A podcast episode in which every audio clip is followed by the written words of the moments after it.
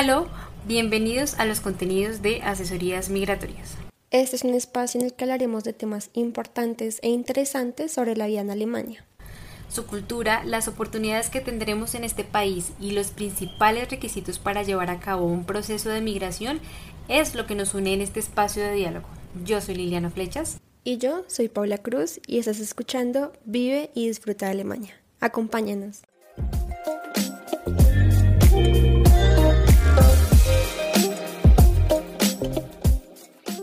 El regreso del lobo a la biodiversidad en Alemania.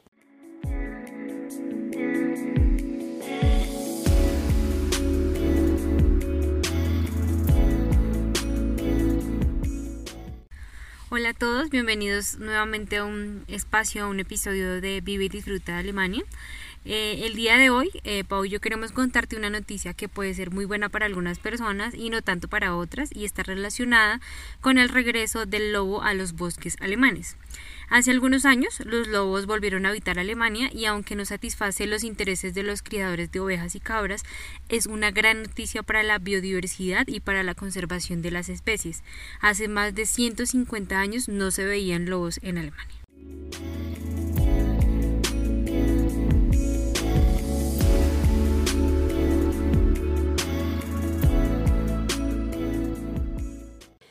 Durante el siglo XIX se estipuló una recompensa a quienes entregaran las orejas de un lobo a las autoridades.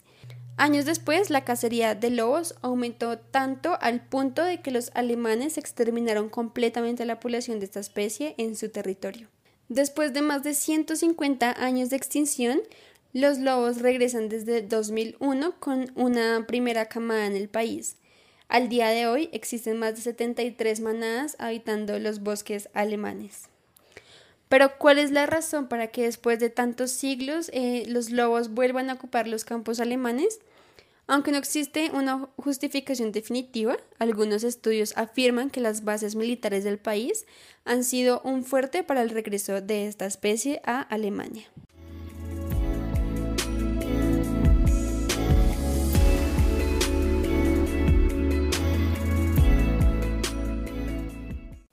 Lupus, por sus siglas en alemán, eh, es el Instituto Alemán para el Estudio y la Monitorización de los Lobos. Eh, es el autor de este estudio, descubrió que la llegada de los lobos sigue en un mismo patrón, que es iniciar por las bases militares. Las zonas militares alemanas por lo general suelen estar no solamente deshabitadas, sino que su acceso está altamente regulado. Esto quiere decir que la casa en zonas de entrenamiento militar está estrictamente vigilada por las autoridades federales, a diferencia de las zonas supuestamente protegidas. Los investigadores argumentan que la vital diferencia de estos dos eh, espacios es que las áreas protegidas, eh, donde se supone que los lobos pueden habitar, está compartida legalmente con más de 100 cazadores, lo que implica claramente para la supervivencia de la especie una mayor vulnerabilidad. Incluso parece que los lobos prefieren asentarse en campos militares antes que en reservas naturales donde la caza es controlada supuestamente, esto por la menor presencia humana. Entonces se concluye que los lobos notaron la nula presencia de cazadores en estas zonas militares y aprovecharon completamente esta ventaja eh, al máximo.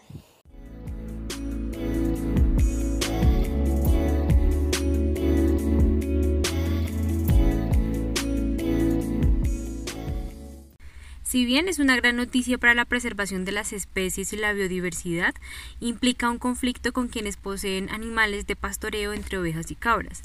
El lobo por instinto y naturaleza es un depredador, lo que pone instantáneamente una amenaza para los animales más vulnerables que este, como puede serlo eh, pues el ganado. Sin embargo, eh, gracias a la estricta protección que no permite cazar los lobos, dispararles para proteger otras especies no es una opción. Es por esto que se necesitan programas de asesoramiento sobre cómo proteger a otros animales menos fuertes, pues precisamente del lobo. Entre estos se propone eh, tener perros pastores con el fin de proteger los rebaños de ovejas y cabras. Es posible buscar soluciones y ajustarse a la llegada de los lobos a los bosques y disfrutar que estos traigan nuevamente a esta maravillosa especie.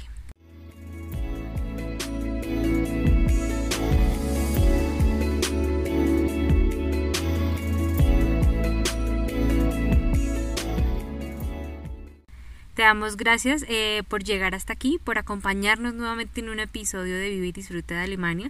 Esperamos que te haya gustado el tema de este podcast. Eh, quisiéramos pues que nos contaras qué opinas del regreso de los lobos al territorio alemán, teniendo en cuenta estas cosas que pues te hemos contado justamente en cuanto a las personas que están a favor y en contra de esto. Consideramos nosotros que en realidad es un, es un muy buen, una muy buena oportunidad para preservar las especies y para la biodiversidad. Aquí en eh, Asesorías Migratorias eh, nosotras somos muy muy dadas a, a todo a a todos estos temas de, del medio ambiente, del turismo ecológico. Por eso tenemos varios podcasts en donde hablamos de temas que se relacionan, en donde contamos acerca de ciudades que generan estrategias para frenar los impactos negativos que se están generando en el medio ambiente actualmente y que Alemania además es un país eh, que lidera muchos de estos procesos. Entonces, eh, por esta razón te, intentamos como contar eh, la información que más podemos, que quisiéramos que conocieras frente a estos temas importantes acerca de lo que implica también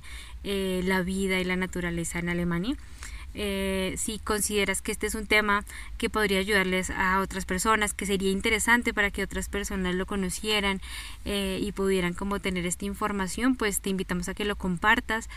Y bueno, te invitamos a nuestras redes sociales, a leer nuestro blog en donde publicamos contenido muy parecido al de este podcast en donde publicamos artículos sobre la cultura de Alemania, sobre procesos de migración, sobre cosas básicas de la vida en Alemania, como lo es el transporte, la vivienda, la alimentación y demás cosas importantes que si estás pensando en visitar Alemania, en vivir en Alemania, en trabajar en Alemania, eh, pueden resultar eh, súper valiosas para ti. Entonces te hacemos la invitación a que nos sigas en nuestras redes sociales, eh, en nuestro blog, en, nuestras redes sociales las vamos a dejar en la descripción. Y bueno, esperamos que te haya gustado este podcast, al igual que nosotros. Eh, y bueno, sin más, nos vemos en un próximo episodio de Vive y Disfruta de Alemania.